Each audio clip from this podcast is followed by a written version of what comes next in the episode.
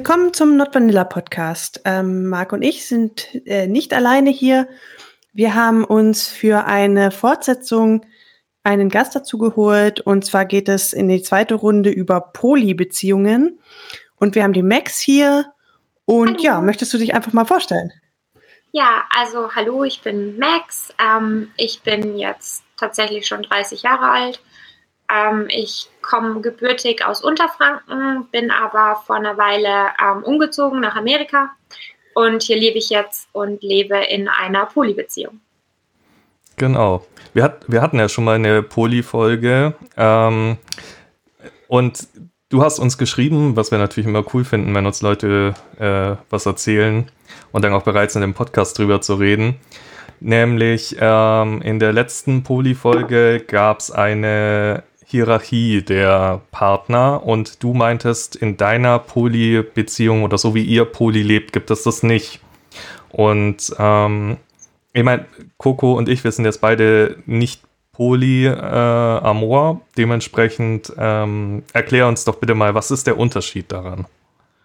Genau, also ich habe mir jetzt auch natürlich im Vorfeld nochmal die andere ähm, Folge nochmal extra explizit angehört, damit ich auch nicht vieles doppelt sage oder Sachen, die damals schon eben erläutert wurden. Ähm, was Christine war ihr Name, glaube ich. Mhm. Ähm, was sie eben ähm, beschrieben hat in ihrer Polybeziehung ist, dass es sozusagen ein hierarchisches Poly gibt, wo man einen Hauptpartner hat und dann eben ein oder mehrere ähm, Partner, die quasi hierarchisch etwas, und das klingt immer so hart, aber ich denke, das ist, was Hierarchie sagt, ein bisschen untergeordnet sind, dass man eben zum Beispiel mit diesem Partner nicht zusammenlebt, nicht gemeinsam ein, ein Leben sich aufbaut sozusagen, sondern dass das wirklich eher etwas ist, was, was halt auch weniger Zeit vielleicht bekommt, obwohl natürlich das im Poli sich auch immer mal ändert mit Bedürfnissen und solche Geschichten. Ähm, um das jetzt eben abzugrenzen von dem, was wir machen. Wir leben bewusst eben nicht hierarchisches Poly. Ähm, und das bedeutet eben, dass, dass kein Hauptpartner existiert, sag ich mal. Ähm, natürlich gibt es in unseren Beziehungen, die wir haben und unterhalten untereinander, gibt es Unterschiede. Aber ähm, es ist nicht so, dass man jetzt sagen würde, okay, wenn es hart auf hart kommt, das hier ist mein Hauptpartner, mit dem muss ich entscheiden, kaufe ich jetzt das und das Auto oder ähm, hole ich mir ein neues Haustier. Okay. Ähm, da gleich mal meine Frage, wie viele Polypartner hast du momentan und sind es nur Männer oder auch Frauen? Also ich lebe zusammen mit meiner Freundin und meinem Freund. Ähm, also die Antwort, ich habe eine Freundin, also eine Frau und einen Mann, einen Freund. Und ähm, wir leben zusammen in etwas, was wir selbst, oder ich denke hier in Amerika in der Begriffswelt ist das üblich. Ähm, wir nennen es Triad, also Triade, ähm, mhm. weil ich mit meiner Freundin eine Beziehung habe und mit meinem Freund und die beiden haben untereinander auch eine Beziehung. Also wir lieben uns alle. Ist das, ähm, also in Deutschland sagt man, glaube ich, auch so diese Dreiecksbeziehung, ne? also mhm. quasi jeder mit jedem, also so wie die Christine das erzählt hat, das war ja, sie hat zwei Partner, die beiden mhm. Partner kennen sich, verstehen sich, ähm, aber führen nicht untereinander eine, eine genau. eigene Beziehung. Ähm, seid ihr ein geschlossenes Dreieck? Also sei, habt, haben, oder gibt es quasi noch Verbindungen nach außen? Also wir sind kein geschlossenes Dreieck. Wir haben Beziehungen nach außen. Ich jetzt selber im Moment nicht. Das liegt aber hauptsächlich daran, dass ich, ähm, ich sage immer, my slots are taken. Also ich, ich habe so das mhm, Gefühl, ja. dass ich gerade am, am Limit dessen bin, was ich unterhalten kann an, an bedeutungsvollen Beziehungen und alles andere wäre wahrscheinlich dann eher sowas wie ein Friends with Benefits oder sowas. Ähm, mein Freund mhm. hat tatsächlich eine weitere ähm, wirklich ähm, ja wirklich ernste Beziehung mit einer weiteren Frau, die nicht mit uns zusammenlebt. Ähm, und meine Freundin hat eine weitere Beziehung mit einem Mann. Das ist aber wirklich eher so ein Friends with Benefits, sage ich mal. Also das ist wirklich jetzt nicht so, okay, ich habe jetzt den und den Herzschmerz, ich gehe jetzt zu dieser Person, sondern das ist wirklich mehr so, ich würde sagen, Spielpartner mit mhm. doch mehr Freundschaft vielleicht verbunden. Ähm, jetzt ist es so, ähm, dein Konzept fällt mir tatsächlich noch schwieriger, mich reinzuversetzen, als in das von Christine damals. Einfach dadurch, dass ich das mit romantischen Partnern überhaupt nicht kenne, sondern nur mit mehreren Sexualpartnern. Und ähm, eine Hierarchie stelle ich mir einsteigerfreundlicher vor, als wenn man es nicht hierarchisch macht. Weil, wenn ich mir überlege, wie viel Zeit schon allein ein Partner ja, kostet, klingt falsch, wie viel Zeit man in einen Partner investiert und investieren möchte. Wenn ich das dann mit zwei Partnern machen würde, oder vielleicht sogar mit drei Partnern, ähm, gibt es da manchmal Probleme, dass ein Partner zu kurz kommt, dass, äh, dass man sagt, mh, hm, sorry, ich hatte jetzt für dich diese Woche nicht so viel Zeit, ähm, nächste Woche dafür wieder mehr. Also wie managt man das ganze Zusammenleben? Also ähm, das passiert natürlich. Ähm, ich denke, das passiert mit, mit Poli in egal welcher Form, denke ich manchmal. Gerade auch, dass man halt eben einfach gerade mehr, mehr Feuer hat für eine Person, aus welchen Gründen auch immer. Und dann ist man natürlich vielleicht öfters bei dieser Person verbringt mehr Zeit mit dieser Person. Ähm, und ja, das, das passiert bei uns auch.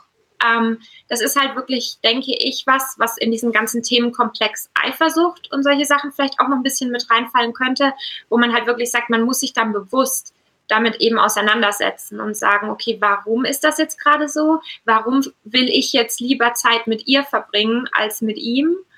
Und warum wünsche ich mir schon fast, dass er irgendwie ein Outside ähm, Date hat, damit ich ein bisschen mehr Zeit mit ihr verbringen kann. Ähm, warum ist das so und was kann ich jetzt auch persönlich machen? dass, dass das eben dass das eben klappt. Und die meiste Zeit klappt das ganz gut, besonders mit meiner Freundin und meinem Freund, denn ähm, sie ist ein hundertprozentiger extrovertierter Mensch. Also ich habe, glaube ich, in meinem Leben noch nie so einen extrovertierten Menschen wie sie gesehen. Wenn man mit ihr einkaufen geht, dann hat man gleich vier neue Freunde am Ende, weil sie sich gleich mit jedem total unterhält und gut versteht. Und er ist genau das Gegenteil. Also er ist super, super introvertiert. Ähm, gar nicht so im, im Verhältnis mit uns. Da ist er ganz anders. Aber gerade wenn es darum geht, eben, okay, gehen wir jetzt in die Stadt, gehen wir jetzt einkaufen, gehen wir, gehen wir jetzt shoppen, gehen wir jetzt essen. Er ist dann eher so, ah, ich bleib lieber zu Hause. Ne? Also nicht, dass er nie mitkommen würde, das stimmt auch nicht. Aber es ist halt jetzt nicht so sein Lieblings. Ähm, was er am liebsten macht. Deswegen, ähm, das klappt ganz gut, weil eben gerade beide da unterschiedliche Bedürfnisse haben und unterschiedliche Dinge, die ihnen Spaß machen. Und dann kann man da ganz gut sagen, okay, ich gehe jetzt mit ihr gehen wir jetzt, haben wir jetzt ein, wir sagen immer ein Wifi-Date. Das klingt ein bisschen blöd, aber das ist halt, wie wir es halt sagen. Und ähm, wir gehen dann halt eben zusammen essen und ähm, sie geht zum Beispiel gerne ins Theater und in die Symphonie. Also es geht jetzt alles mit, mit Covid nicht, aber das sind halt dann Sachen, die wir zusammen gemacht haben, wo er halt immer ein bisschen überzeugt werden musste, das mit ihr zu machen. Und ja, so klappt das. Okay. Hm, habt, habt ihr euch schon in, der, in dieser Dreierkonstellation kennengelernt? Also war das von Anfang an klar? Wie lernt man sich kennen, ist meine Frage im Prinzip. Äh. Okay. Also das, da muss ich jetzt, ich muss ein bisschen ausholen und das ist so meine Kennenlerngeschichte. Und ich, ich denke, jeder denkt immer, oh, meine Kennenlerngeschichte ist sowas Besonderes, die muss ich jetzt jedem aus Butterbrot schmieren.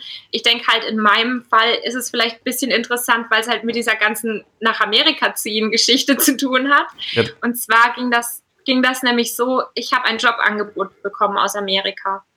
Und ähm, das war ganz toll für mich und ich war ganz begeistert und wollte das unbedingt wahrnehmen und wollte gucken, ob das geht. Und in der Industrie, in der ich arbeite, da ist es eben so, dass man ähm, gerne mal vorher te zum Testarbeiten sozusagen geht.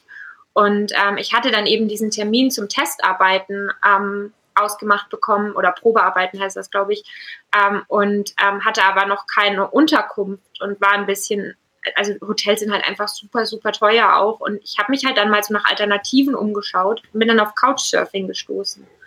Und ähm, da habe ich von meiner jetzigen Freundin eben die Anzeige gefunden. Und da ging, da war gar nichts drin, weil das hört man ja auch immer, dass auf solchen Webseiten gerne mal jemand jemanden auch sucht für was, was, was über nur auf der Couch schlafen hinausgeht. Das war aber in der Anzeige überhaupt nicht so. Und ich muss auch sagen, ich war zu dem Zeitpunkt super Vanilla. Also ich, ich finde das selber manchmal ein bisschen erschreckend, wie sehr ich in diese ganze Szene eingesaugt wurde. Ähm, also positiv natürlich, aber ich war super Vanilla, ich habe mir da auch gar nichts irgendwie dabei gedacht. Ich habe dann so Scherzchen mit meinen Freunden gemacht, ja, ruf mich dann mal an am nächsten Tag, wenn ich da angekommen bin, ob ich noch lebe oder ob sie mich umgebracht hat. Und wir haben halt im Vor, im Vor, ähm, ab haben wir halt viel getextet und viel geschrieben und ich fand sie super sympathisch gleich von Anfang an und wusste einfach, okay, das wären tolle drei Wochen, die ich da bei ihr auf der Couch schlaf, weil ich mich super mit ihr verstehe. Und da war halt dann eben auch er. Und ähm, wir haben uns von Anfang an, also ich bin angekommen und ich war, ich war 14 Stunden im Flugzeug. Und ich war komplett fertig und ich war müde und wir haben trotzdem bis drei Uhr morgens da gesessen und haben uns unterhalten. Also fünf Stunden noch da gesessen und gequatscht und einfach über, über unser Leben uns ausgetauscht. Und wir waren da alle so super auf einer Wellenlänge. Das war wirklich der Wahnsinn. Und ähm, es hat sich dann so ergeben, dass ich nachdem ich, ich bin dann vom Probearbeiten zurückgegangen nach, nach Deutschland, das war alles klasse und ich hatte dann den Job bekommen und bin dann im Februar 2018 sozusagen nach Amerika gezogen. Und meine Freundin, also meine jetzige Freundin, die damals noch nicht meine Freundin war, meinte dann zu mir, ähm, wir, wir, wir mögen dich so gern. Ähm, wir hatten so viel Spaß miteinander, willst du nicht bei uns wohnen? Wir haben ein extra Zimmer, das könnten wir so einrichten, dass du quasi bei uns wohnen kannst. Und jetzt, jetzt muss ich kurz dazwischen fragen. Hm. Also dein, dein, dein, dein Freund war schon mit deiner Freundin zu dem Zeitpunkt ja. zusammen oder waren die nur genau. Mitbewohner? Okay, nee, also die, die waren, ein Paar. Die waren ein Paar. Okay, genau. gut. Die waren schon ein okay. Paar seit, ich denke, zu dem Zeitpunkt, glaube ich, waren die seit fünf Jahren sogar schon ein Paar. Ah, okay, gut. Das war eine wichtige Info, die gefehlt hat. Genau. Ja, ich habe auch ein paar wichtige Infos gehabt, die gefehlt hatten. Und zwar bin ich dann eben bei ihm eingezogen und das war alles super cool. Und wir waren Freunde, wir haben viel Zeit miteinander verbracht. Meine freien Tage, wir haben eigentlich immer Zeit miteinander verbracht. Die haben mir quasi sehr viel, ich habe viel gesehen von Amerika, sage ich mal so, ähm, schon relativ früh, weil die beiden mir halt mich rumgezeigt, mich rumgeführt haben, nicht rumgezeigt, mich rumgeführt haben. und ähm, irgendwann kam es dann zu einer Konversation, dass meine Freundin ähm, nach, das war Phoenix, ähm, wo wir gewohnt haben, dass sie nach Tucson fährt, ähm, um dort zu einer Convention zu fahren. Das war eine Convention, die hat, hatte nichts mit BDSM zu tun. Ähm, und da würde sie bei einem Freund, einem gemeinsamen Freund von beiden übernachten. Und dann sagte sie zu ihrem, zu ihrem Freund, also der jetzt auch mein Freund ist, sagte sie, ja, und ich werde dann mit ihm schlafen. Ich hoffe, das ist okay für dich. Und ich war halt total geschockt. Ich saß da halt und habe geguckt und habe gedacht, was? Wie bitte? Und dann haben sie mir halt, das war dann, ich habe schon so drei, vier Monate mit ihnen zusammen gewohnt. Das war das erste Mal, dass sie mir erzählt haben, dass sie Poli sind. Also das war wirklich nicht so was, was so von Anfang an irgendwie klar auf dem Tisch lag. Ähm, das war das erste Mal, dass mir das gesagt wurde. Und dann hieß es aber so von wegen, wir haben dir das doch gesagt. Aber das hatten sie nicht. Also ich habe das nicht gewusst. Ich wusste, was Poli ist vorher schon. Ähm, ich habe noch nicht Poli gelebt gehabt oder irgendwas. Aber ich habe in dem Moment wirklich so gedacht, ah, okay, du wirst mit ihm schlafen, okay. Und dann wurde es mir halt erklärt und das war dann auf jeden Fall ein bisschen beruhigend für mich. Okay, äh, du, sag, du sagtest, du wusstest schon, was Poli ist. Äh, wusstest du da auch schon, äh, dass du das möchtest, dass du selber Poli leben möchtest? Nee, also da muss ich ehrlich sagen, ich war ich, ich habe ja schon mal so ein bisschen jetzt beiläufig an der Seite erwähnt, ich war super Vanilla. Und das war wirklich, das war wirklich, ich, ich weiß auch nicht, woher das kommt, weil ich war schon immer, schon von früh an, immer in so, also ich weiß nicht, wie man es auf Deutsch sagt, aber so Sexual Deviations. Das hat mich schon immer alles mhm. sehr fasziniert. Und das hat mich auch immer schon alles sehr angeregt. Ähm, mein Outlet für das war, ich habe sehr viel Fanfiction geschrieben. Also ihr wisst das vielleicht, so Erotika, Fanfiction und solche Geschichten, dass das ähm, was ist. Ähm, und das war irgendwie so mein Outlet an der Zeit. Aber ich selber habe mich irgendwie wirklich in sehr viele Konventionen gefügt als Mensch und gedacht, okay, ja, das Poli, das gibt es. Und ich war sehr offen in vielerlei Hinsicht. Also ich bin auch bi und war das schon irgendwie immer. Also ich habe nicht irgendwie so mit mit, mit 20 dann gemerkt, okay, ich bin bi. Nein, ich war schon immer interessiert an Männern und Frauen. Ähm, und das war auch nie irgendwie ein großes Problem für mich. Das war irgendwie immer einfach logisch für mich. Und ähm, aber trotzdem andererseits in so Konventionen von Monogamie und sowas alles, da habe ich mich sehr, muss ich ehrlich gestehen, von der Gesellschaft ähm, ein bisschen rein ähm, biegen lassen ähm, und mich auch sehr, sehr selbst in vielerlei Hinsicht verleugnet. Also ich habe viel, ich, das klingt immer so, ich habe mich selbst gefunden und so, so ein Zeugs, aber das ist halt leider in meinem Fall wirklich passiert, nachdem ich sozusagen entschieden habe, mein Leben in ein komplett anderes Land zu verlagern. Das war so ein bisschen, okay, ich kann jetzt Dinge ausleben, die vielleicht in meinem Freundeskreis und in, in, in dem kleinen, in der kleinen Blase, in der ich gelebt habe, halt nicht möglich waren. Ähm, dann, um deine Frage mal etwas genauer zu beantworten, ich fand das Konzept schon immer sehr interessant. Also ich habe von Poli, wie gesagt, schon vorher gehört gehabt, habe auch viele, ähm, jetzt nicht Podcasts, aber Leute auf YouTube, die eben darüber gesprochen haben. Ähm, das ich, hat mich schon sehr fasziniert, weil wie gesagt, diese ganzen Sexual Deviations, das war immer irgendwie was für mich. Und ähm, deswegen, ähm, mich hat das sehr interessiert. Ich hatte das, wie gesagt, aus Grund von Konventionen, die ich geglaubt habe, erfüllen zu müssen, irgendwie für mich selbst komplett ausgeschlossen, habe aber immer gesagt, ich finde das toll, wenn das andere machen. Ähm, und ähm, ja, als ich dann eben von ihnen erfahren habe, dass sie Poli sind, da habe ich dann natürlich auch genauer nachgefragt und ähm, fand das sehr interessant, aber das war auf gar keinen Fall so, dass ich dann gesagt habe, oh, ich sehe hier meine Chance, mal ein bisschen böses mhm. Mädchen zu sein und da jetzt auch mitzuspielen. Das auf gar keinen Fall. Also das ging nicht so einfach und das ist nicht so passiert. Also für mich war das wirklich, nachdem ich das erfahren habe, war ich mir so, okay, cool, das seid ihr. Ähm, ihr seid meine besten Freunde, ganz offensichtlich gerade und deswegen finde ich das interessant. Ich unterstütze euch da mit allem, was das angeht. Aber das, das war so die Grenze, die ich da hatte zu dem Zeitpunkt. Was war dann so der Schritt, wo du gesagt hast, okay, ähm, du weißt jetzt, die sind Poli, du bist quasi deren Freundin und Mitbewohner, also Freundin in einem normalen Sinne Freundin. Mhm. Ähm, wann kam der Schritt, wo du gesagt hast, okay, du ähm, hast jetzt in Interesse, Mitglied dieses ähm, Polykyls quasi zu werden? Genau. Also ähm, es ging, es ging da darum, äh, äh, mir wurde nicht direkt gesagt, weil sowas macht man halt irgendwie auch einfach nicht. Mir wurde jetzt nicht direkt gesagt, dass von ihrer Seite definitiv Interesse an etwas mehr Körperlichkeit besteht. Aber das wurde relativ, das wurde dann irgendwann wurde das klar. Und das war mir überhaupt nicht unangenehm oder so. Also ich bin da nicht irgendwie auf Abstand gegangen, sondern ich habe einfach nur ähm, zu dem Zeitpunkt halt eben klar kommuniziert, dass ich nicht sicher bin, ob ich das kann oder ob ich Poli bin. Ich meine, das hatten wir ja auch in der anderen Poli-Folge, dass man gesagt hat, das ist wie eine Neigung. Also das ist nichts, was man jetzt aktiv sich entscheidet zu sein oder nicht. Ähm, und mhm. ich war da eben einfach zu dem Zeitpunkt noch nicht so weit, als ich erfuhr, dass von ihrer Seite da definitiv Interesse bestünde. Und ähm, ja, das war dann, das war dann aber so, ich bin dann zum ersten Mal nach, nach eineinhalb Jahren bin ich zum ersten Mal wieder zurück nach Deutschland gegangen für sechs Wochen und ähm, war dann eben, war dann eben dort und da waren sie nicht. Und ich habe sie ganz furchtbar vermisst. Also es war wirklich nicht nur so ein bisschen, ja, die fehlen mir, meine Freunde fehlen mir, ich habe lange nicht mit ihnen geredet, etc., sondern es war wirklich so, diese Menschen, die sind irgendwie ein Stück weit meine Familie und die fehlen mir jetzt wirklich sehr arg.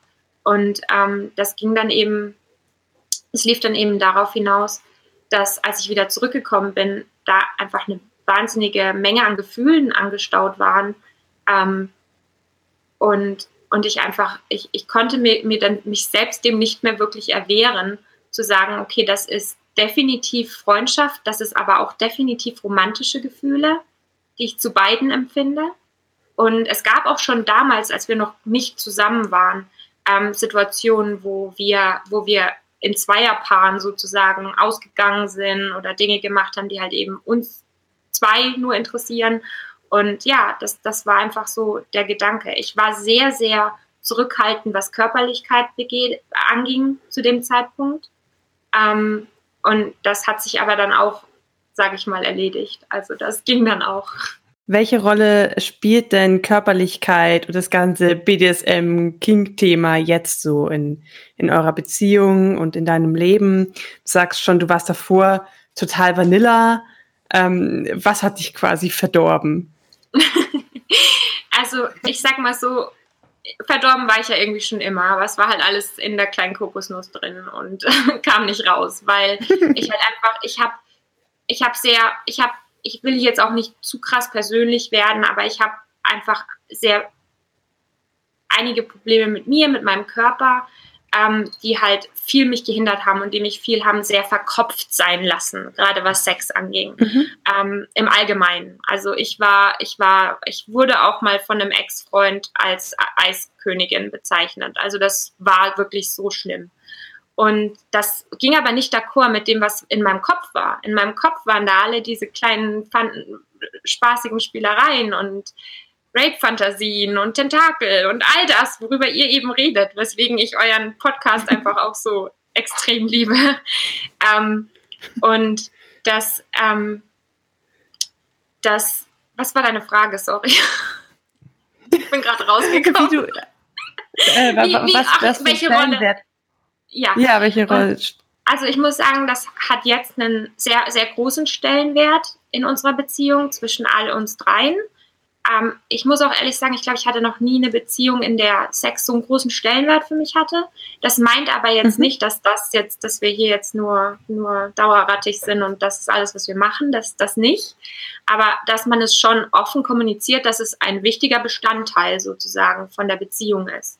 Und dass es nicht so ist, mhm. so von wegen, ach, ich habe heute Nacht eigentlich keine Lust, äh, ich liege halt da und lasse das halt über mich ergehen, solche Geschichten. Das ist halt einfach nicht der Fall. Das heißt, was kann man so äh, auf dein King-Konto dazuzählen? Also Tentakel schon mal, Rape-Fantasien, ähm, aktiv oder passiv? Das ist jetzt die Frage. Also ich, ich ähm, ich weiß nicht, obwohl ich, ich bin wahrscheinlich das, was ihr manchmal als Nubi bezeichnet. Also rein, rein, wenn man sich überlegt, wie lange ihr in der Szene seid und wie viel, ähm, ja, wie viel Connections ihr ähm, knüpfen konntet und wie viele Erfahrungen ihr machen konntet. Ähm, ich, ich, ich denke aber, ich habe in, in der letzten Zeit, in, seitdem das eben so wichtig für mich ist, schon sehr viel Erfahrung gemacht. Und ich kann mich relativ stolz als submissive bezeichnen. Also ich bin, mhm. bin da sehr auch ich, ich habe dieses auch dieses Prädikat mit, mit Stolz irgendwie. Ähm, mhm. Mein Freund ist ähm, Dom, also er ist dominant. Und dann ähm, meine Freundin ist auch eher submissive, aber es geht mehr in die Richtung Brad. Ähm, was denke mhm. ich auch für ihn ganz schön ist, weil so hat er halt jemanden voll submissive und jemanden, der halt auch mal Kontra gibt und das ist auch ganz schön. Aber dann, also dann Du hast aber einen ziemlich krassen Wandel hinter dir, würde ich sagen. Nach Amerika gehen, oh, ja. in eine Polybeziehung kommen, in der Polybeziehung BDSM für sich entdecken. Ähm, ja. Also ich habe selten was äh, einen krasseren Lebenswandel gehört, muss ich sagen, zumindest was in Richtung Beziehung und Sex angeht. Mhm, da ja. auf jeden Fall äh, mal mein Respekt dafür. Das war bestimmt einiges zum Verarbeiten auch. Das ist es auch immer noch. Also das, das ist es auch immer noch. Das ist auch Bestandteil, also diese Arbeit, sage ich mal, dieses Verarbeiten ist auch Bestandteil von unserer Beziehung. Und das jetzt nicht nur gepolt auf mich, denn die beiden hatten ja zwar schon unterschiedliche andere Polybeziehungen, also unterschiedliche Partnerschaften, die mal mehr, mal weniger hierarchisch waren, aber sie haben doch beide noch nie mit einem weiteren Partner zusammen gelebt. Also das ist ja auch neu für sie sozusagen. Mhm. Und deswegen ähm, also neu, relativ neu, seitdem das halt eben angefangen hat. Und ähm, deswegen, ähm, ja, diese, dieses Verarbeiten, wie du schon sagst, Marc, da gebe ich dir völlig recht, das ist, das ist viel. Und das ist auch, glaube ich, ein Grund, wie ich zu euch gestoßen bin, sozusagen. Denn ich will natürlich wie so ein Schwamm alles aufsaugen, was ich jetzt die letzten Jahre verpasst habe und was nur in meinem Kopf war als das Ganze losging, habt ihr euch dann mal hingesetzt und gesagt, okay, ab jetzt führen wir eine Polybeziehung und wir wollen sie nicht hierarchisch führen? Wenn du sagtest, deine Partner und Partnerin hatten schon andere, mehr oder weniger hierarchische Beziehungen, habt ihr also speziell ausgemacht, okay, diese hier ist jetzt äh, gleichberechtigt, kann man das sagen? Mir fällt gerade kein besseres ja, Wort dafür ein. Ähm, das, das kann, man schon, kann man schon sagen. Also hier in Amerika bezeichnet man halt dieses Hierarchische oft als separate but equal, ähm, was eigentlich nochmal von der hierarchischen Form ein bisschen wegnimmt. Also es ist halt quasi, ja, ich, ich habe keine, wir, wir leben nicht alle zusammen. Also es ist quasi gleicher, fast schon sowas wie gleicher Amount, also gleiche, gleiche Intensität an Liebe, aber halt nicht qualitativ die gleiche Liebe sozusagen. Ähm, aber um deine Frage zu beantworten, nein, das haben wir tatsächlich nicht getan, denn als das alles angefangen hat, wussten wir auch nicht, was jetzt passiert. Also das, das, ich kann dazu sagen, ich hatte auf sie einen Crush. gleich nachdem ich sie kennengelernt habe, weil sie einfach der allersüßeste Mensch ist, den man sich vorstellen kann. Also ich wünschte, ich könnte sie jetzt gerade von ihrem Meeting wegholen und hier mal kurz vor die Kamera setzen und sie ist einfach, einfach so absolut herzlich und, und so ein lieber Mensch und einfach so, so strahlend. Das ist so auch so eine Person, wenn sie in den Raum reinkommt, dann leuchtet der ganze Raum, weil sie halt einfach solche Ausstrahlung hat. Ähm, und ich hatte den kleinen Crush auf sie gerade schon im ersten Moment, als ich sie kennengelernt habe. Ähm, und da wusste ich aber natürlich ja noch gar nicht, was da los ist. Und ich kenne das von mir. Ich habe oft Crushs auf, auf, auf Leute, die, die halt vielleicht in Beziehungen sind. Dann bringe ich das natürlich nicht an die heran und sage, hey, ich habe mich nicht verknallt. Das macht man ja nicht. Aber man kann das ja so für sich selber so ein bisschen ausleben. Und ich habe halt eben das gleich sehr intensiv empfunden. Und ähm, der Crush auf ihn, der kam eigentlich erst, als ich, wie ich das schon erzählt habe, als ich dann aus Deutschland zurückkam. Und ähm, das endete dann halt eben darin, dass wir beide gemeinsam Dinge gemacht haben, die weit über Freundschaft hinausgingen. Und ähm, danach war seine erste Frage, okay, schläfst du jetzt mit uns in einem Bett? Und das hat mich halt irgendwie auf so eine, das hat mich halt irgendwie so ein bisschen so, puh, krass. Weil ich bin halt auch so ein Mensch, ich, ich bin öfters mal dann doch nach außen hin ein bisschen mehr zurückhalten, gerade was so touchy-feely Sachen angeht und solche Geschichten. Und er sagte das dann und ich sagte, ähm, ja, das kann ich mir schon vorstellen, aber vielleicht halt nicht jede Nacht. Und Spoiler Alert, ähm, ja, jede Nacht. Wir schlafen alle in einem Bett. Und das ist auch schön. Du nimmst mir jetzt quasi die Antwort schon äh, von meiner Frage vorweg. Äh, das wäre nämlich jetzt gleich meine nächste Frage gewesen. Wie sieht denn eure, euer praktisches Zusammenleben aus? Also du hast vorhin, ich weiß gar nicht, ob da die Aufnahme schon läuft oder lief oder ob wir dann noch im Vorgespräch war, du sagtest, du sitzt in deinem Zimmer, also in das, in das, was mal dein Zimmer werden wird, wenn ihr es renoviert habt. Ähm, genau. Das heißt, ihr, ihr schlaft gemeinsam in einem Bett, alle zu dritt.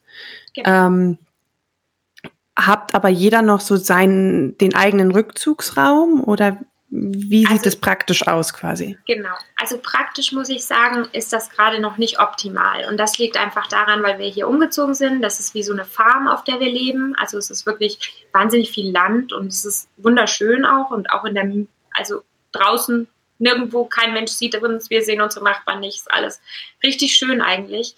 Ähm, aber es ist halt wirklich so was, was man in Amerika ein Fixer-Upper nennt. Also man muss hier halt viel reparieren und viel muss halt gemacht werden, damit, ähm, damit das volle Potenzial dieses, dieses Hauses ausgeschöpft werden kann. Und ähm, ja, also wir haben alle unsere Rückzugsräume, sag ich mal. Ähm, mein Freund hat quasi eine ganze Scheune, sag ich jetzt mal dafür, wo halt Die viel was sein, Genau, definitiv. Ähm, riecht man auch manchmal. Nein, Quatsch. Ähm, aber es ist auf jeden Fall, es ist auf jeden Fall ähm, sein, sein Rückzugsort, sage ich mal. Wir haben eben so eine Scheune und da ist so ein kleiner Dachboden dran und das ist nominell, sage ich jetzt mal, sein Zimmer. Also da hat er seine Computer stehen, da hat er sein äh, er ist so, so MacGyver, also er bastelt viel, er, er kann sich für alles super schnell begeistern, dann spielt er mit irgendwelchen Elektroniksachen und, und baut da was rum. Er ist außerdem auch noch ähm, in der Informatik angesiedelt, jobmäßig, da hat er dann da auch noch viel, womit er rumspielen kann und das ist so ein bisschen, sag ich mal, jetzt so sein Reich. Ähm, meine Freundin, ähm, ja, das ist so, sie ist einfach überall, sie ist auch nicht der Mensch, der sich zurückzieht, sage ich mal, weil wie gesagt, sie ist einfach dieser extrovertierte Mensch, der einfach Menschen braucht. Und wenn sie halt eben ein bisschen Ruhe für sich braucht und ein bisschen Entspannung braucht, dann ist sie, geht sie raus zu ihren Hühnern ähm, zum Beispiel. Das, das gibt ihr ganz viel. Ähm, oder es ist ja auch mal so, ist ja nicht jeder immer in unserem Schlafzimmer. Also sie kann ja auch mal tagsüber sich sozusagen in unser Schlafzimmer zurückziehen. Und mein Zimmer, was eben mein Zimmer mal wird, wenn es ähm, wieder repariert ist, es hat paar Probleme am Boden, paar Probleme am Dach. Das ist dann halt, ich bin ja Künstler, sage ich jetzt mal, und das wird dann halt wie so ein kleines Atelier mehr, sage ich mal. Also es ist wirklich wie so ein Rückzugsort, den jeder dann doch für sich ein bisschen hat. Okay, ähm, erstmal, äh, als du sagtest, dein Freund macht was mit äh, Informatik, musste ich gleich wieder an den Running Gag denken, dass jeder BDSMler irgendwas mit IT oder Informatik macht. Äh, Den denke ich auch immer mhm. zu. Immer zu. Ist es, ist es in Amerika auch so krass? Ich weiß nicht, wie viele andere BDSMler du kennst. Äh um, ähm, also ich kenne halt, ich kenne viele durch Covid leider, nicht persönlich. Um, ähm, die Ecke, wo wir jetzt wohnen, das ist die Ecke, wo die beiden die längste Zeit ihrer Beziehung gemeinsam gewohnt haben. Also da sind halt eben auch viele Freunde, viele Spielpartner von früher hier in der Ecke. Viele habe ich noch nicht persönlich treffen können, eben wegen Covid und weil man halt eben versucht, solche Menschen treffen, die unnötig sind, sage ich jetzt mal, zu vermeiden. Ähm, aber ich weiß, dass viele von denen auch, ja, doch Tech-Support und solche Geschichten. Das, oder, oder halt, oder halt einfach ein bisschen, ich denke, das kommt halt einfach daher, dieses Nerdige, sage ich jetzt mal vorsichtig. Mhm. Ich glaube, das meint ja nicht nur, dass man irgendwie ein Big Bang Theory kind of Nerd ist, sondern das meint ja auch, dass man ein Mensch ist, der sich für Dinge sehr, sehr stark begeistern kann und für das, wofür man sich begeistert, auch, auch Zeit investiert und, und, und Recherche. Und das könnte ich mir eben vorstellen, dass das mehr damit zu tun hat, dass man als Charakter, als Charaktereigenschaft, um Informatiker zu sein, das ist auch eine gute Charaktereigenschaft, um BDSMler zu sein. Das ist gut möglich. Stimmt, ich, stimmt ja. Ich finde es nur lustig, dass also es nicht nur in Deutschland so ist. Ich habe tatsächlich auch was Informatikartiges studiert mal. Ähm, also ich habe meinen Bachelor da, obwohl ich in dem Bereich überhaupt nicht arbeite. Und es könnte auch von der Frustration vom Programmieren herkommen, dass man die dann rauslassen muss und Leute schlägt. Natürlich.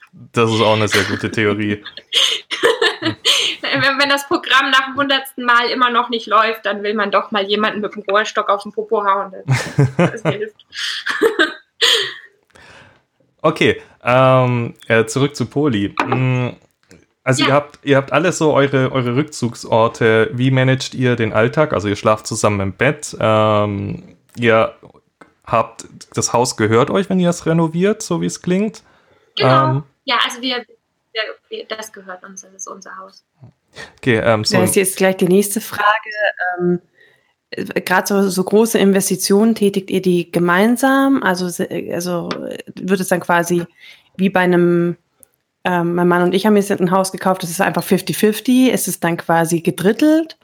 Hm, ja, also das ist uns auch eigentlich ganz wichtig, ähm, dass wir versuchen, da wirklich auch ähm, ein gemeinsames, wie eine Familie halt oder wie ein Paar oder wie du schon sagst bei dir und deinem mhm. Mann, dass man da wirklich auch ein gemeinsames, ähm, ein gemeinsames finanzielles Leben, sage ich jetzt mal sozusagen, führt.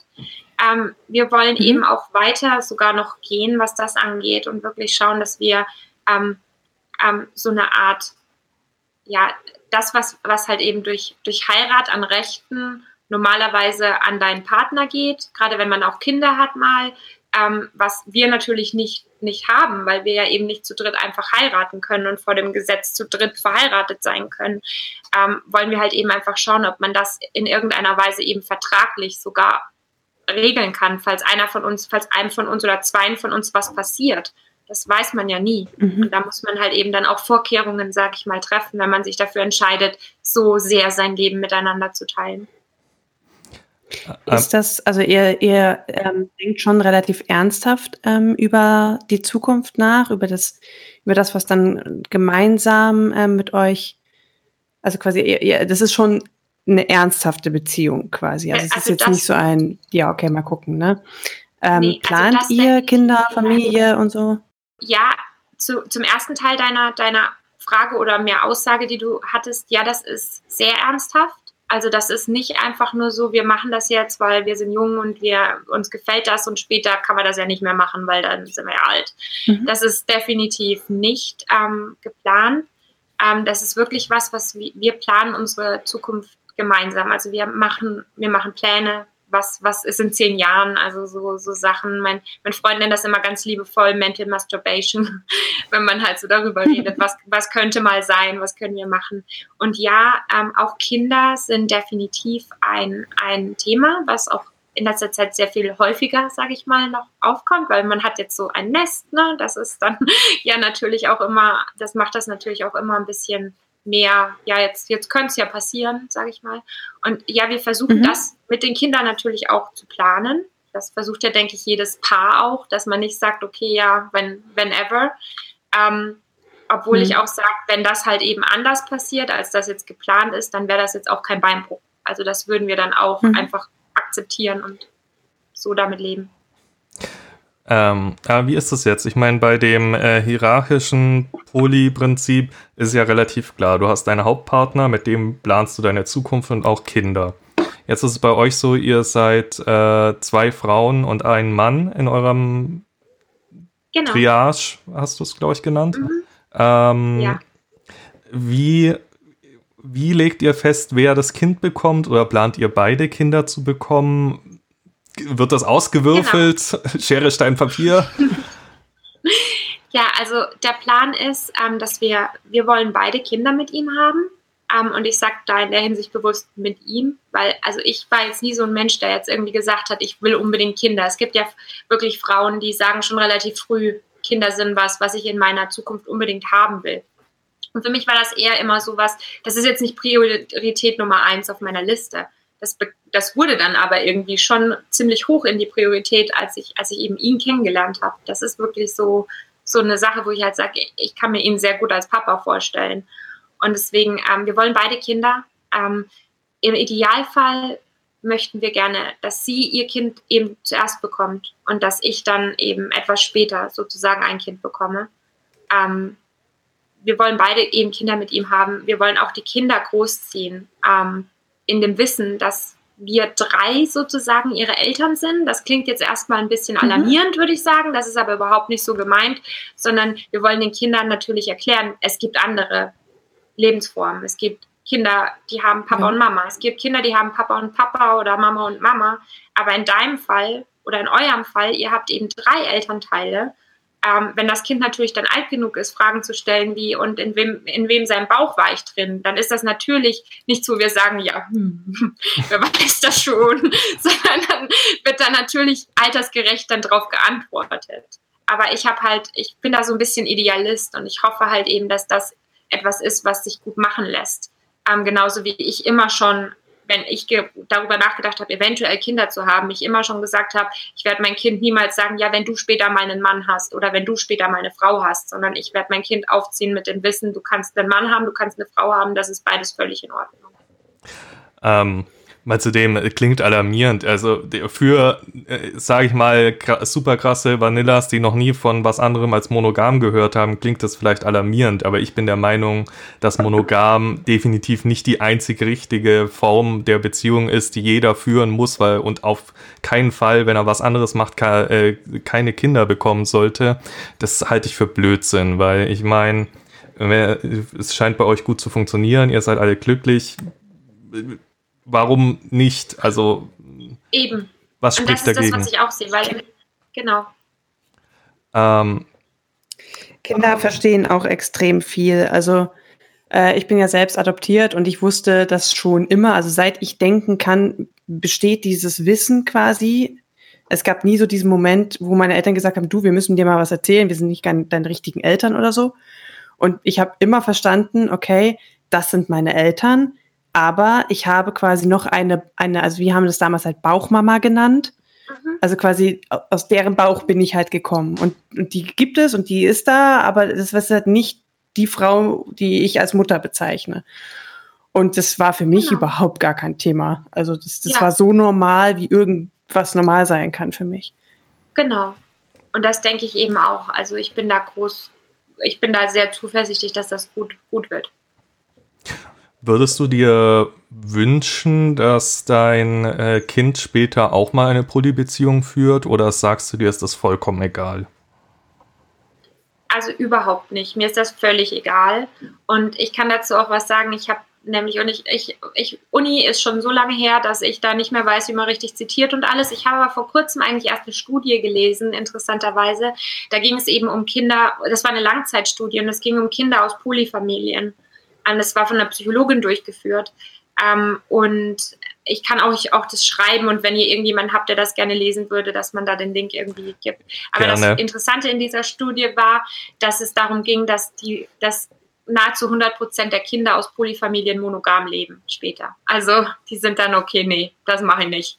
Also das, das finde ich sehr interessant und ich muss dazu sagen, das ist mir völlig gleichgültig. Also mein Kind, solange es glücklich ist und solange es nicht sich oder jemand anderem schadet wird mit dem, was es tut, darf es tun, was immer es möchte. Also ich bin da wirklich sehr, sehr offen, was das angeht.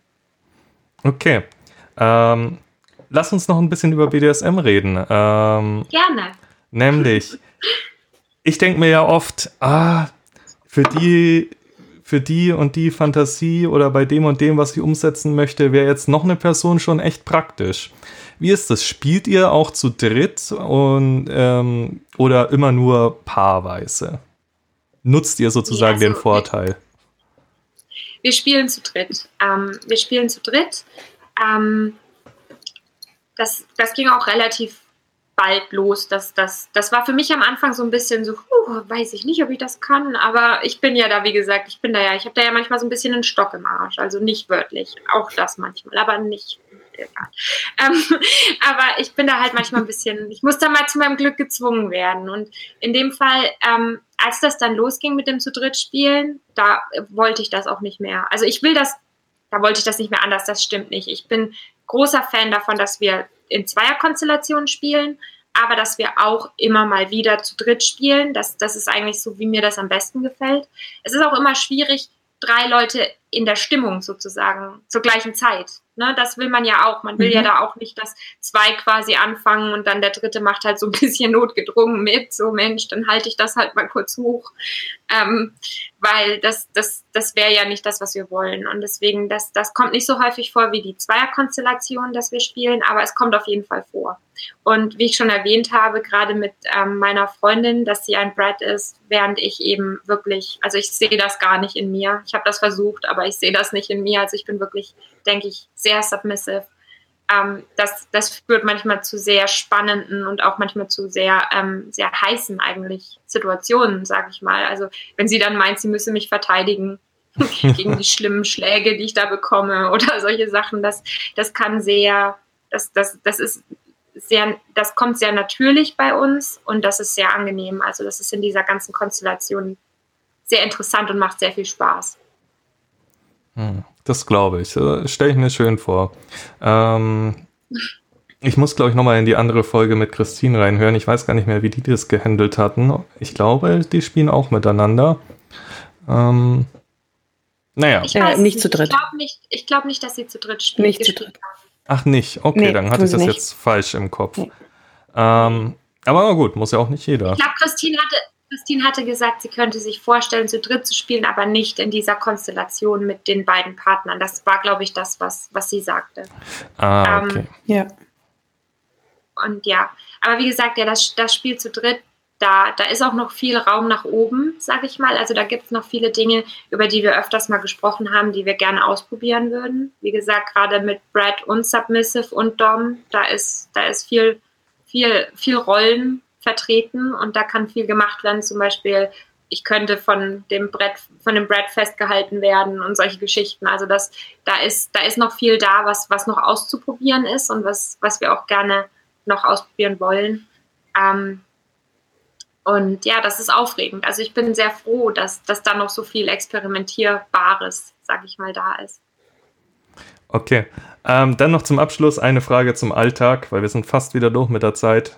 Ja, so. Kommt jetzt die, kommt jetzt die Klischeefrage, Marc? Ja, wer, wer von euch putzt, da will, da teilt, teilt ihr euch das auf? Und jetzt lass mich ausreden, Coco.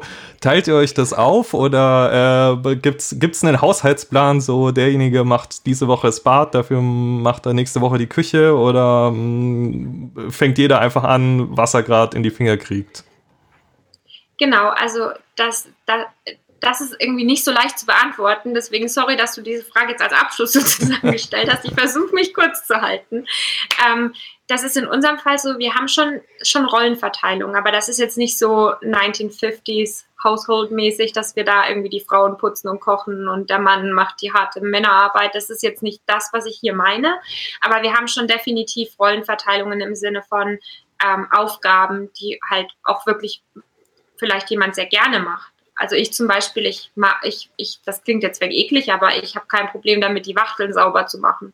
Also ich misst halt die Wachteln aus einmal in der Woche.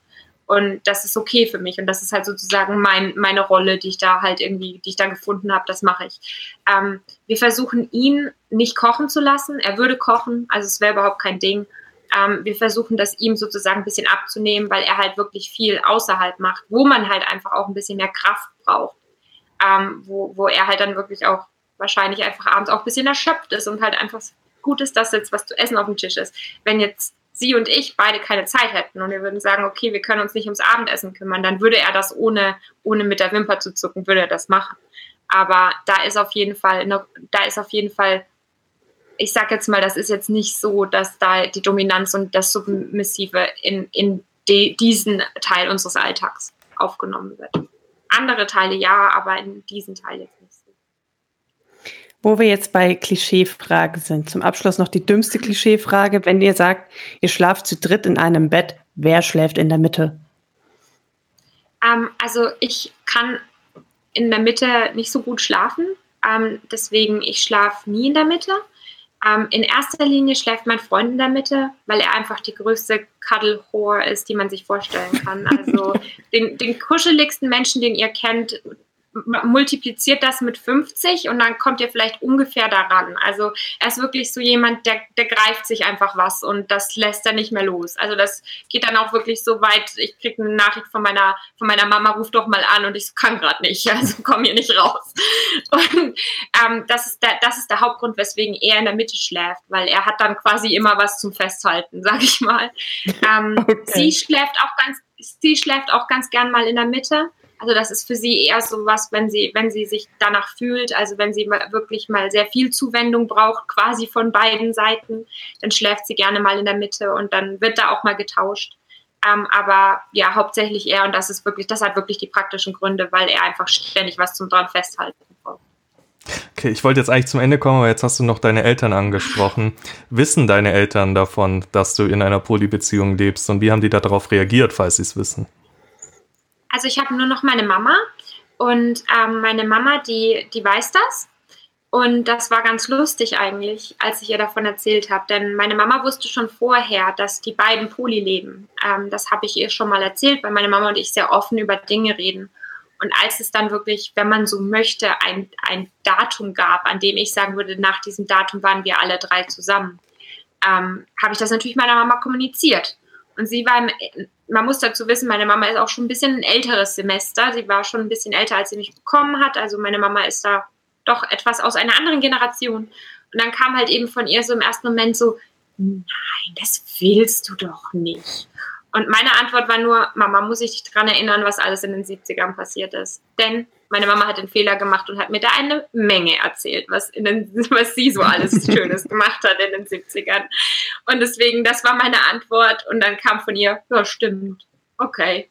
Und seitdem können wir da ganz offen drüber reden. Ich kann ihr offen erklären, wenn ich ein Problem habe in, in dieser Beziehung, und das gibt es natürlich auch, ähm, und ich brauche jetzt mal jemanden, ich brauche jetzt mal meine Mama, um zu sagen, hey, das und das ist passiert und ich habe jetzt gerade ein bisschen gebrochenes Herz. Und ähm, dann ist sie auch nicht so, dass sie sagt, ja, das habe ich dir von Anfang an gesagt, das klappt nicht mit Poli, das geht nicht, sondern dann ist sie da auch, ähm, wie, wie man halt ein Kind mit jetzt einem Herzschmerz sozusagen trösten würde. Also sie nimmt das ganze Thema schon auch ernst und sagt jetzt, weil gerade so die 70er Jahre, die waren ja auch so ein bisschen, ja, ich lebe jetzt im, im Hier und Jetzt und denke nicht am mhm. Morgen. Aber eigentlich, glaube ich, waren, waren vielen, vielen Leuten schon bewusst, dass das nichts für, für dauerhaft ist. Also, dass, dass sie nicht für immer ja. in einer Kommune leben wollen.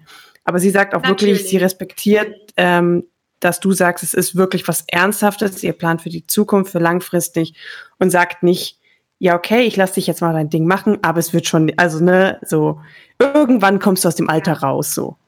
Genau, nee, das gar nicht. Und dazu noch, da noch zwei kurze Sachen dazu. Also erstmal das Süßeste war, nachdem ich erzählt habe, dass wir jetzt alle drei eben eine Beziehung zusammen führen und wir uns dazu jetzt zu dritt so bekennen, ähm, kam von ihr ein paar Minuten später Google-Links ähm, zu Poly-Stammtischen.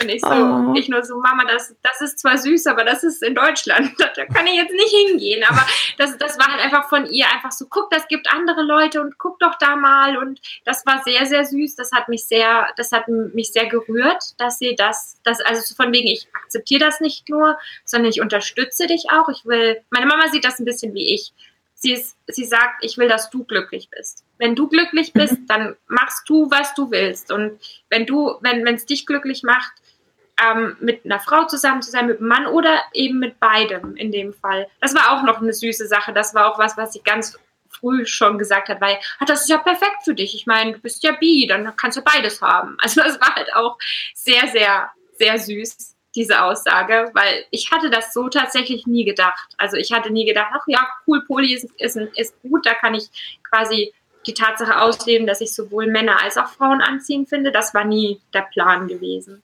Aber das, als meine Mama das eben erwähnte, das war ganz lustig. Ähm, die zweite Sache, die ich über meine Mama noch erzählen wollte, die habe ich jetzt tatsächlich vergessen. Ähm, macht aber nichts. Also wie gesagt, meine Mama ist toll. Ähm, ich bin da wirklich, ich habe da sehr viel Glück, was das angeht. Ja, ich finde es auch ein schönes Schlusswort. Ja, ich finde es auch schön, weil das ja. zeigt ja aus, sie hat sich äh, versucht zu informieren, wenn sie dir dann ja sogar Links schickt. Also es scheint wirklich mhm. in der mhm. Thematik sich mit beschäftigt zu haben. Das kann man nicht erwarten. Oft hört man, dass es nicht so ist. Also gerade wenn es um solche Themen geht. Von dem her äh, ist es sehr schön, dass es bei dir so war. Ja. Genau, äh, Coco hat schon gesagt, schl schönes Schlusswort. Wir sind echt durch mit der Zeit und am Ende ähm, lassen wir mal den Gast noch so eine Sache sagen, die er unbedingt der Welt mitteilen möchte. Vielleicht zu dem Thema, über das wir gerade geredet haben. Gibt es da was von deiner ja, Seite aus? Da gibt es tatsächlich was und zwar ist das nicht direkt von meiner Seite aus, sondern das ist von ähm, meiner Freundin und meinem Freund. Denn ich habe sie beide gefragt, ob ich dann sozusagen ein bisschen auch Sprachrohr sein kann für sie, was sie gerne sagen würden. Und ähm, meine Freundin hat etwas aufgeschrieben und ich war gerade dabei, es zu übersetzen, als ihr beide angerufen habt. Deswegen werde ich jetzt ein bisschen versuchen, da auch, aus dem Stegreif noch ein bisschen was zu übersetzen. Ähm, was sie gesagt hat, ist, ähm, wie gesagt, der erste Teil kann ich einfach vorlesen, den habe ich übersetzt. Ähm, meiner Meinung nach bedeutet es, in einer Beziehung wie dieser zu leben, dass man dankbar sein muss, sanftmütig und seine Bedürfnisse auch an schlechten Tagen ähm, manchmal hinten anstellen muss. Und ähm, jetzt muss ich leider äh, kurz aus dem Stegreif übersetzen. Ähm, manchmal muss ich mich selbst zwicken, damit ich ähm, weiß, dass ich nicht träume, dass ich mit zwei so wundervollen Menschen zusammenlebe. Ähm, man kann nicht immer ähm, Dinge vermeiden wie Missverständnisse oder Eifersucht, aber die ähm, guten Sachen überwiegen die schlechten Sachen so sehr, dass es das wert ist. Ich liebe beide mit allem, was ich in meinem Herzen an Liebe aufbringen kann. Und das macht nichts zu hart, um es zu regeln. Und ja, ja ich habe dann auch mein, das ist, also das ist richtig süß. Ich fand das richtig schön, wie sie das geschrieben hat.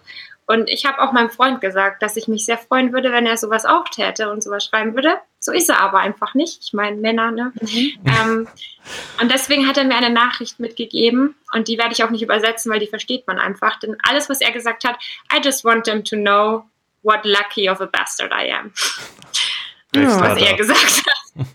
Und das fand ich, das fand ich einfach, das ist so schön und das ist auch so ehrlich. Und das ist auch nichts, was, er, was ich jetzt zum ersten Mal von ihm gehört habe. Und deswegen, da, da dachte ich, da bringe ich das, das natürlich sehr vom tiefen Inneren herauskommt und dann seines, das wirklich eher ein bisschen mehr spontan ist, aber das es wohl auch beschreibt.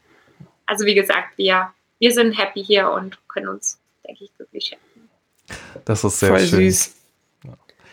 Okay, dann sind wir durch für heute. Ähm, ja. wir, werden, wir werden aber noch mal was von dir hören, nämlich wenn wir schon jemanden haben, der aus Amerika oder in Amerika jetzt lebt, wenn wir natürlich die Chance nutzen und mit dir noch mal über die Szene in Amerika reden. Das wird äh, mhm. in Zukunft dann mal sein. Ähm, ansonsten, wie immer, folgt uns gerne auf allen Social Media Plattformen. Ihr könnt uns da gerne, falls Fragen sind, schreiben. Wir leiten die dann weiter. Max ist bestimmt bereit, die zu beantworten. Ähm, Super, klar. Und genau, und schickt uns alles, Lob, Kritik, äh, falls ihr mal einfach mit uns quatschen wollt, falls ihr Themenvorschläge habt, falls ihr selber Gast sein wollt, äh, freuen wir uns auch immer. Dann werdet ihr hier reingeschleift. Und Genau, äh, empfehlt uns gerne weiter, hört nochmal alle Folgen an. Wir freuen uns über jeden Zuhörer und dann hören wir uns beim nächsten Mal wieder. Und bis dahin, ciao. Tschüss. Tschüss.